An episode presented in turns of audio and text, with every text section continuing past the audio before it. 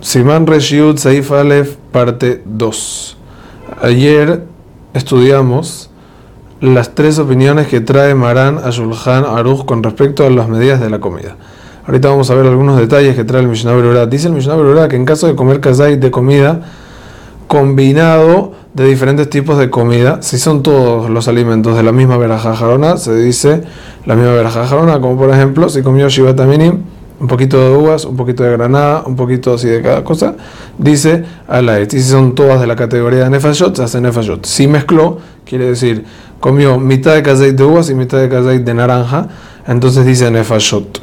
Porque no hay lo suficiente para poder decir jarona de alaet. Lo mismo sería una persona que comió medio kazait de pan y medio kazait de otra comida. Los líquidos y los alimentos no se suman para completar un kazait, a menos que se trate de un líquido que es parte de la comida, como una salsa que es una sopa, que el caldo y las verduras, o una salsa de la comida que es definida como comida. Pero si una persona come pan y aparte toma una salsa pero no la remojó con el pan, entonces en ese caso no se suma, así trae el Mishnah Brura. Ahorita en caso que la salsa es parte de de la comida y se bendice por ella, por ejemplo, la veraja de la comida, o sea, es la salsa de una carne que no tiene importancia por sí sola, entonces podríamos definirla como comida, filo si no se remoja con el pan y se podría unir para la veraja. Así trae el, Mishnah Brura, pero queda en duda. El Hazonish define algo muy interesante aquí, que depende cómo la gente se toma el líquido. Si la gente el líquido que le presentan al frente lo tienen como una comida, como parte de la comida, entonces suma para la medida de la comida. Si lo tienen como un líquido y nada más, entonces no. Para poder decir barajajaron, otro punto importante por un alimento, aparte de comer cazaite, es necesario que se coma dentro de un tiempo que se llama que de agilat peraz, lo que tarda comer una porción común.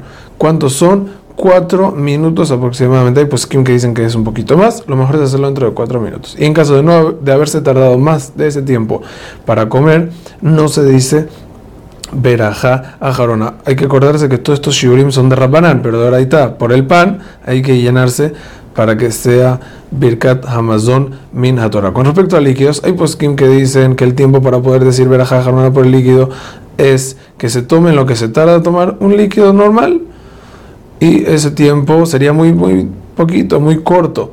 Pero hay pues que dicen que no, que la medida también es que da Gilat Peraz, quiere decir cuatro minutos también, y a la Jala más nos inclinamos según la segunda opinión, y así opina el Mishnah Berurah en nombre del Gaon de Vila. Por bebidas calientes, por ejemplo, té, café, etcétera, no se acostumbra a decir Berajá Jarona. El motivo de esto es porque no se toman dentro del tiempo definido. Igualmente, tenemos que saber que hay un mahloket muy grande en esto y personas temerosas de Hashem lo que deben hacer es dejar un revit para cuando se enfría el té o el café y tomarlo de un sorbo para poder decir veraja a jarona. Originalmente, un punto importante, la medida de kazait era una medida de volumen, es decir, el tamaño de una aceituna y no de peso. Y lo que hoy en día se enseña en peso es para facilidad, es para la facilidad de saber cuánto es pero una persona que lo quiere medir en volumen se va a enredar mucho porque no cuentan los huecos de aire que tienen, por ejemplo, los panes o cualquier otra comida. Y por eso trae Mishnah